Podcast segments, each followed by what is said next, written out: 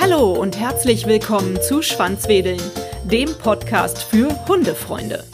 Die Hundetrainerin Alex Angrig und ihre tolle Hundelexikon-App DocDict habe ich euch ja schon in der 13. Episode von Schwanzwedeln vorgestellt. Alex war so nett, mir anzubieten, mir als Expertin bei diversen Themen und Fragen in Zukunft zur Seite zu stehen. Einige von euch haben vor Weihnachten einen Gutschein für das virtuelle Hundelexikon DocDict gewonnen. Ich hoffe, ihr habt Spaß damit und könnt einiges lernen. Wenn ihr Alex einen Gefallen tun wollt, bewertet die App doch gerne. Heute in unserer zweiten gemeinsamen Folge geht es um das Thema Welpenschule. Wie finde ich die richtige Welpenschule? Wann ist der Zeitpunkt, damit zu beginnen? Was passiert eigentlich in der Welpenschule? Und was kann dort auch falsch laufen? Viel Spaß beim Zuhören. Ja, hallo und herzlich willkommen. Wir sind hier wieder mal mit der Alex verabredet. Alex von DocDict. Du hast ein schönes neues Thema für uns ausgesucht, Thema Welpenschule. Da kannst du uns, glaube ich, ganz viel drüber erzählen. Wenn ich jetzt den kleinen Welpen zu Hause habe und ja, ich habe so die ersten Erziehungserfolge vielleicht schon, die ersten Tage schon hinter mir, ist dann schon der richtige Zeitpunkt, mir eine Welpenschule zu suchen oder wann zieht man da los und fängt damit an? Ja, erstmal Hallo zusammen. Toll, dass ihr euch das Thema interessiert. Freue mich sehr drüber, weil es mir ein sehr großen Herzenswunsch gewesen, dass ich dieses Thema angesprochen habe. Ja, zu deiner Frage zurück. Ich würde wirklich eine Woche zu Hause bleiben und dann würde ich wirklich anfangen, mir eine vernünftige ja, oder eher gesagt, ich würde vorher schon versuchen, mir eine Welpenschule auszusuchen. Ja, also das ist nochmal ein Thema, was man vielleicht noch dazu ergänzen sollte, bevor wir jetzt über die Frage reden, wann man hingeht und wo man genau ja, hingeht, ist, Wäre toll, wenn man natürlich frühzeitiger anfängt. Das heißt, ich bekomme einen Welpen, ich weiß, ich bekomme einen Welpen mhm. und dann suche ich mir schon eine geeignete Welpenschule, ohne dass der Welpe im Haus ist. Mhm. Und optimal, ich gucke mir die auch wirklich an und gucke einfach, wie die arbeiten und mhm. schaue, ob das für mich eben passt. Mhm. Meine Hundetrainerin, die Madeleine, hat mir erzählt, dass jede gute Hundeschule erlaubt, dass man zu einer Probestunde einfach zum Zugucken vorbeikommt. Ne? Siehst du das auch so? Also würdest du das auch machen? Würdest du dir mehrere Hundeschulen angucken? Ja, also das ist auf jeden Fall so. Das mhm. finde ich gut, dass sie das auch so geäußert hat, deine Trainerin. Ich finde das total wichtig, dass jeder so sich offenbart und dass man überall einmal hingehen kann. Und in meiner Welpenschule sind alle Menschen herzlich willkommen, auch ohne Hund. Gut, dann hat man jetzt also vielleicht jemanden gefunden, wo man denkt, okay. das ist eine gute Schule, irgendwie ist mir das sympathisch, der Umgang scheint irgendwie so zu sein, dass mir das gefällt. Und wann geht man dann dahin? Also ich würde sagen, du bleibst eine Woche mit dem Welpen alleine zu Hause mhm. und dann startest du. Also dann kannst du auch wirklich loslegen. Mhm. Wäre dann mit neun Wochen oder so. Wenn du den mit acht Wochen bekommst, wenn du mit zehn Wochen, mit der elften Woche. Okay.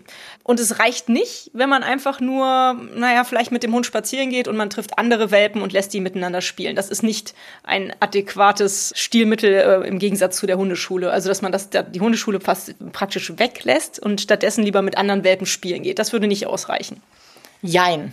Jetzt kommt's Jein. Also einmal ist es so, dass man sich vorstellen muss, Unterwegs trifft man oft keine Welpen. Also das ist wirklich selten, dass man Welpen trifft. Wenn man aber sagt, man hat in der Nachbarschaft Welpen, ähm, die spielen total schön miteinander, dann hast du aber nur eine Rasse und vielleicht auch mal eine zweite Rasse.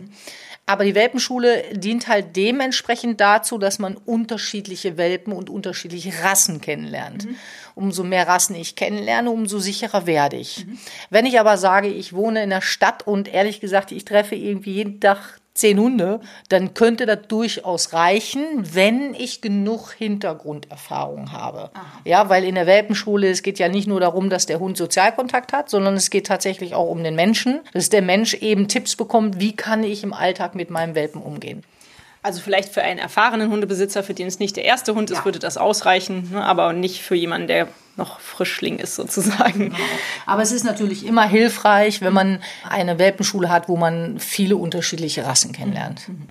Was sind denn für dich die Kriterien für eine gute Welpenschule? Was würdest du sagen? Also einmal würde ich die Anzahl der Welpen erwähnen. Mhm. Das heißt also, wenn ich jetzt eine Welpenschule sehe, die haben neun, zehn Welpen, würde ich da gar nicht hingehen. Okay. Weil das ist definitiv, finde ich, zu viel. Also ich bin jetzt 25 Jahre ja Hundetrainerin und das würde ich selbst ablehnen, würde ich mir nicht zutrauen, weil das kann man gar nicht schaffen. Mhm. Ich würde mal sagen, im Schnitt vier bis sechs höchstens. Okay. Ja, da würde ich erstmal drauf Wert legen. Mhm. Äh, dann ist es wichtig, dass man die vernünftigen Rassen zusammenpackt. natürlich dementsprechende Altersstufe. Also ich kann jetzt nicht einen Chihuahua und einen Rottweiler zusammenpacken. Ich kann nicht einen Hoverwart plus einen Mops zusammenpacken, ja weil das ist unterschiedliche Größe, unterschiedliche Stärke, unterschiedliche Mentalität. Mhm. Natürlich kann es mal einen Ausnahmehund geben. Das heißt, ein Hoverwart ist unsicher, ängstlich, klein, sensibel, dass du den mal mit Mob zusammenpacken mhm. kannst. Mhm. Aber in der Regel würde ich da sehr drauf achten, dass mhm. sie wirklich gleiche Altersstufen haben mhm. und eben die gleiche Größe haben. Kleinhunde zu kleinen, größeren zu größeren. Ich kenne das ja jetzt auch. Also es gibt die Welpenschule und dann rutscht man ja dann in die Junghundeschule. Mhm. Gibt es denn innerhalb der Welpenschule auch noch Altersabstufungen? Das kenne ich nämlich bisher so noch nicht. Also dass sie da auch die Altersklassen nochmal einteilen? Ja, natürlich. Also ähm, ich weiß, wie schwer das ist als Hundetrainerin. Das muss ich einfach dazu sagen. Ne? Ich habe, ähm, äh, wenn ich die Welpenschule ähm, anbiete, dann ist es so, dass manchmal sieben Kunden schreiben mit unterschiedlichen Hunden. Mhm. Und ich muss dann als Trainerin so verantwortlich sein, dass ich sage, ich sage denen ab und schicke die lieber in eine andere Welpenschule, weil die passen nicht in meine Welpengruppe. Mhm. Ähm, oder ich mache eine zweite Gruppe auf und sage, da habe ich vielleicht in der einen Gruppe nur zwei und in der anderen nur vier. Mhm. Aber es ist wirklich verantwortungslos, wenn man da nicht drauf achtet. Mhm. Weil leider erlebe ich in der, in der Hundeschul, also in der Hundeschulwelt, leider viel zu oft, dass Welpen zu mir kommen, die schon vorher traumatisiert worden sind. Mhm. Also es ist ganz übel. Deswegen finde ich das Thema sehr, sehr wichtig. Und ich bitte euch alle, in der Vorsicht zu sein, zu sagen, bitte achtet auf euren kleinen Zwerg, weil wenn ein kleiner Chihuahua schafft es nicht gegen einen großen Hoverwart oder, oder auch gegen einen Golden Retriever oder gegen einen Labrador anzukommen. Mhm. Die sind ganz unterschiedlich und deswegen muss man darauf achten. Also kleine Hundegruppengröße, altersgerechte Einteilung ja, ja. und größengerechte Einteilung ja, sozusagen. Genau. Ne? Jetzt interessiert mich ja fast als allererstes, wie wird denn so ein Hund traumatisiert? Gibt es da Beispiele, was man jetzt oh, vielleicht beachten kann? Ich muss wirklich sagen, das ist so schlimm, dass wirklich mein Herz echt oft blutet, wenn die Menschen zu mir kommen. Also wie kann man einen Hund traumatisieren? Ich sag mal den ganz normalen Alltag. Du hast eine Welpengruppe mit sieben, acht Hunden. Mhm du kommst mit deinem kleinen acht Wochen Alten dahin. Die sieben, acht Wochen Hunde sind in unterschiedlichen Altersklassen, neun bis 14 Wochen alt. Das ist ein Hooligan, weißt du, die kennen sich schon, die finden sich super, yeah, wir kloppen uns hier eine Runde und die sind ja auch sehr im Ausprobieren. Wie stark kann ich sein? Wie schnell kann ich den anderen umboxen? Das ist einfach ein, ein Test. Die spielen halt, ne? so wie Kinder spielen. So, jetzt kommt eine Frau, die ist ganz neu, hat ihren acht Wochen alten, ich sag jetzt mal Mops auf dem Arm. Ja, wenn sie ihn auf dem Arm hat. Meistens haben sie ihn ja runter. Und jetzt kommt er da an die Leine und ja, sagt die Trainerin, jetzt kommen Sie mal rein und so, ne? Und da siehst schon bei den Mops riesengroße Augen und sagen, Gott, ey, hier soll ich reingehen? Der geht mir gar nicht aus. Machen sie ihn direkt von der Leine. Ja, dann macht ihr den voller Vertrauen von alleine. Alle anderen Hunde finden ihn natürlich total neugierig und sagen, ey cool, da ist jemand Neues gekommen, super, ja. So, und dann sitzt der Kleine da und dann wird er erstmal rum, wirklich umgerempelt, volle Möhre. Mhm. Ja, hat die Rute eingeklemmt, hat total Schiss, hat eine Angstmimik, versteckt sich irgendwo entweder bei der Mama, die ja nicht ihn beschützt, oder unter einer Bank und ja, lassen Sie mal. Der braucht jetzt ein bisschen Zeit, sagt die Trainerin. Der wird sich da gleich dran gewöhnen, ja. Ja, dann kommt er nochmal raus, weil er sagt, ich bin irgendwie neugierig, der kleine Mops, der möchte doch nochmal spielen und sagt, ja, irgendwie probieren wir das doch mal aus, spannend, finde ich das ja hier, ne? Zack, wird er wieder umgerampelt. Ja, dann ist die Welpenschule vorbei, die Frau geht nach Hause, ja, hat, ein, ja, hat keinen schönen Tag gehabt. Sie ist sich auch ein bisschen unsicher und weiß nicht, war es jetzt so richtig, was wir da gemacht haben. Jetzt geht sie mit dem kleinen Welpen spazieren an der Leine und Hunde kommen ihr entgegen. Und plötzlich hat der Hund Angst. Mhm. Er möchte dem Hund nicht Hallo sagen, er traut sich nicht. Ja, sagt sie, war erst mal in der Welpenschule und irgendwie ist das nicht so ganz so gut gelaufen. Ne? Mein Bauchgefühl sagt, irgendwas stimmt da nicht. Eigentlich wollte ich den beschützen, aber die Trainerin hat gesagt, ich soll ihn ja laufen lassen. Ja, und der Kleine ist dann wirklich traumatisiert. Krass. Okay. Das ist echt krass. Und das ist kein Fall, wo ich sagen würde, das passiert selten, sondern das passiert tatsächlich oft. Deswegen kläffen die kleinen Hunde so viel. Okay. Also ein Mitgrund. Aha. Ja, weil die kleinen Hunde nichts gegenzusetzen zu haben und oft traumatisiert worden sind in der Welpengruppe oder wenn man irgendwo unterwegs mit dem Hund ist. Mhm. Weil die nicht beschützt werden und damit eben Unsicherheiten entwickeln. Mhm. Und dann kommt Kläffen. Also ich kenne tatsächlich auch diesen Spruch, man lässt dann die kleinen Welpen in der Hundeschule laufen Ja. und ähm, dann kabbeln die sich ja so ein bisschen. Ne? Ja. Und dann sagt die Hundetrainerin, ja, lass mal machen, die machen das unter sich aus. Und ich hatte auch immer so das Gefühl, so mm, beschützen, vielleicht Ja. ja, aus Ja. der Situation rausholen irgendwie, aber es hieß dann immer so, nee, nee, die machen das unter sich aus, das sind ja Welpen, die müssen da so ein bisschen die Rangfolge irgendwie ausfechten. Das ist tatsächlich ein Spruch, den ich ganz oft höre. Ne? Und das ist aus meiner Perspektive fachlich falsch.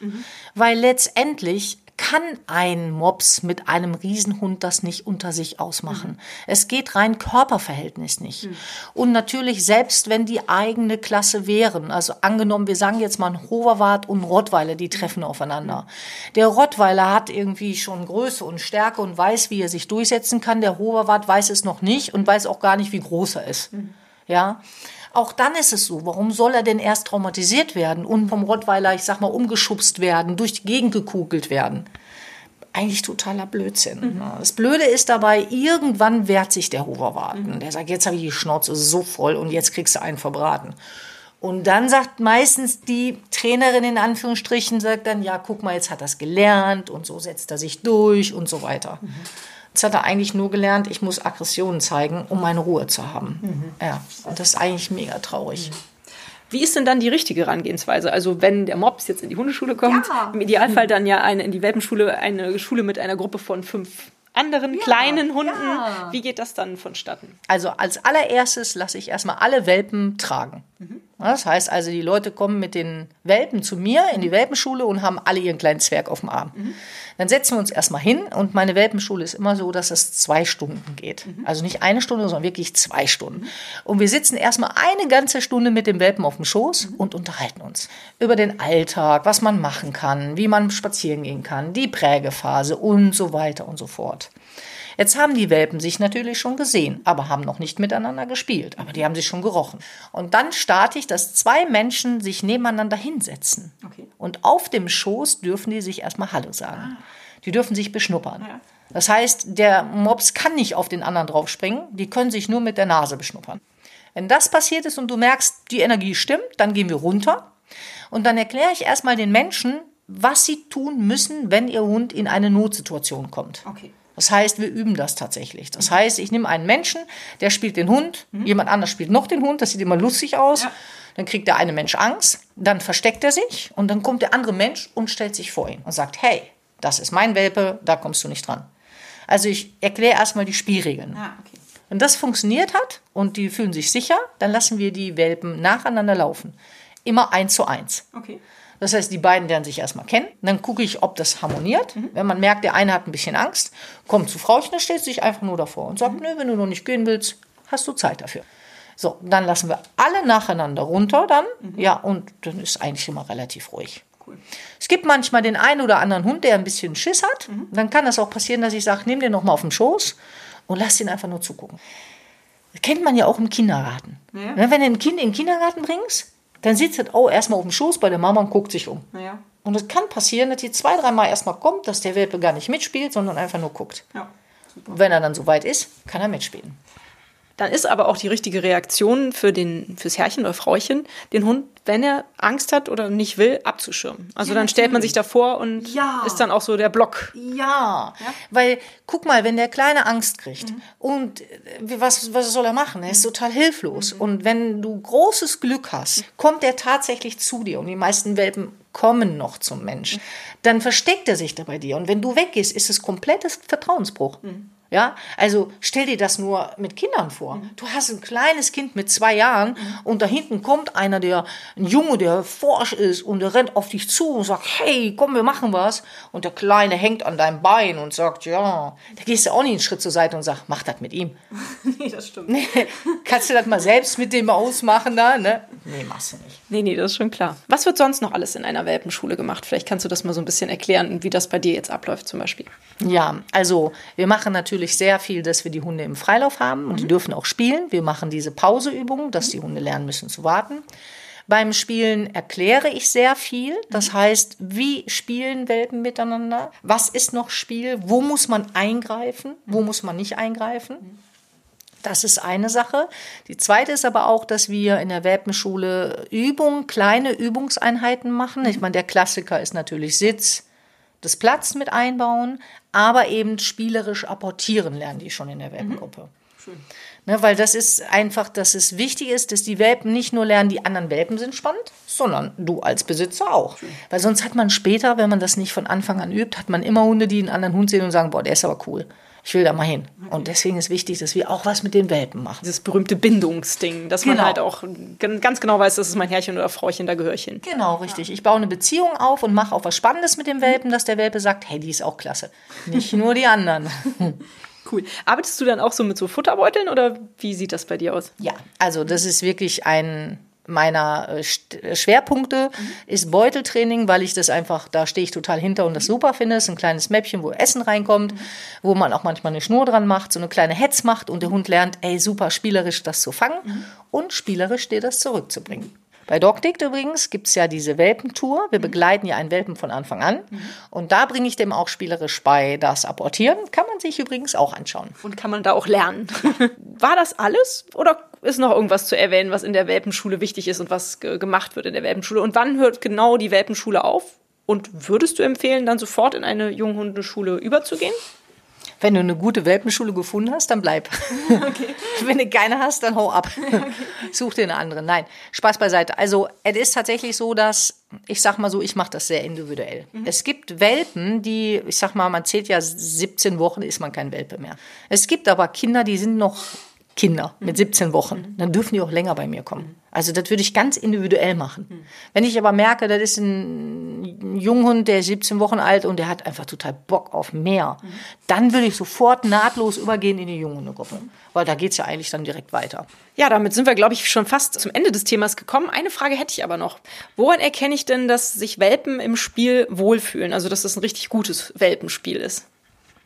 Ja, das ist schön, dass du das fragst. Das ist ein ganz wichtiges Thema. Also, erstmal ist die Körperhaltung weich, mhm. nicht angespannt und steif. Mhm. Und dann sagt man, ein gutes Spiel ist ein Wechselspiel. Okay. Also Beispiel, ein Welpe liegt auf dem Boden, der andere tanzt drauf rum. Ja, ich hab dich jetzt, hab ich dich, ja, du kannst nicht mehr aufstehen. Und plötzlich steht der andere auf und dreht den anderen um und sagt, jetzt musst du mal liegen bleiben. Hallo, jetzt bin ich mal stark. Okay. Es wäre nicht gut, wenn nur ein Hund obendrauf hopst beim anderen. Okay. Und das macht irgendwann keinen Spaß mehr. Ja. Also ein gesundes Wechselspiel. Oder wenn einer zum Beispiel sagt, ich spiele mal den Hasen und ich renn weg mhm. und der andere rennt hinterher und sagt, jetzt fange ich dich. Mhm. Und dann dreht sich der ganze Spieß wieder um. Okay. Ja? Also da ist wichtig, dass es wirklich abwechslungsreich ist. Dabei fällt mir tatsächlich noch eine Frage ein. Ja. ähm, wenn die Welpen zurückkommen zu ihrem Rudel, also ich habe ja das Glück, dass ich die Welpen aus unserem Wurf immer noch wieder treffe. Mhm. Und die spielen eigentlich ganz süß miteinander, aber ja. manchmal ist es auch so, dass zwei sich gegen einen verbrüdern. Ja. Das ist mir auch schon aufgefallen. Äh, ist das normal? Soll man da irgendwas gegen tun? Also meistens löst sich das dann irgendwann auch wieder auf, aber was denkst du? Also kommt auch wirklich auf die Situation an, aber das macht echt Spaß, einen zu ärgern. Ja. Und es ist immer so, ob der, der geärgert wird, auch gut mit der Situation klarkommt. Das siehst du. Mhm. Also wenn du merkst, der kriegt total Stress, Nackenfell geht hoch, der schnappt ab, da musst du natürlich eingreifen angreifen. Mhm. Ne? Aber Geschwister können sich schon mal verbrüdern mhm. und dann einen anderen fertig machen. Also völlig normal in der Hundeszene. Okay. Ich habe das bei meinen Hunden auch. Also ich habe ja von einer Freundin passe ich mal auf ein paar Hunde auf und das ist total süß. Die Yippie, die spielt immer mit einer kleinen Hündin, mit der Aida. Mhm. Und die Emma ist immer sauer und beißt den Schwanz. Mhm. Eifersüchtig. Und eifersüchtig und will den dann rausholen. Also ja, sowas kommt auf jeden Fall vor. Und das ist dann schon mal in Ordnung. Ja, sicher, sicher. Die dürfen sich auch mal ein bisschen stärker kebbeln, weil die mhm. kennen sich ja auch schon. Mhm. Aber man muss immer gucken, wie geht's denn dabei. Mhm. Super, ja, dann würde ich sagen, ähm, bieten wir doch unseren Hörerinnen und Hörern wieder an. Wir beiden als Dreamteam hier. Ja. Ihr dürft uns gerne Fragen stellen, also schreibt Fragen an meine E-Mail oder in die Kommentare und dann beantworten wir die gerne zu dem Thema oder auch zu anderen Themen, die euch auf dem Herzen liegen. Und dann sage ich mal wieder Alex, vielen Dank fürs Interview und bis bald. Ja, bis bald. Alles Liebe. Genau, zögert nicht und schreibt uns eure Fragen oder Themenvorschläge. Die E-Mail-Adresse findet ihr hier in den Show Notes. In vier Wochen bin ich wieder mit Alex verabredet dann gibt's die nächste spannende Episode von uns beiden. Hat euch dieser Podcast gefallen, dann teilt ihn doch mit euren Freunden und gebt mir eine 5-Sterne-Bewertung, denn nur so werden auch andere Hundefreunde auf den Podcast aufmerksam. Nun knuddelt euren Hund und gebt ihm ein Leckerchen und sorgt für ein Schwanzwedeln. Bis zur nächsten Folge. Wuff! und tschüss.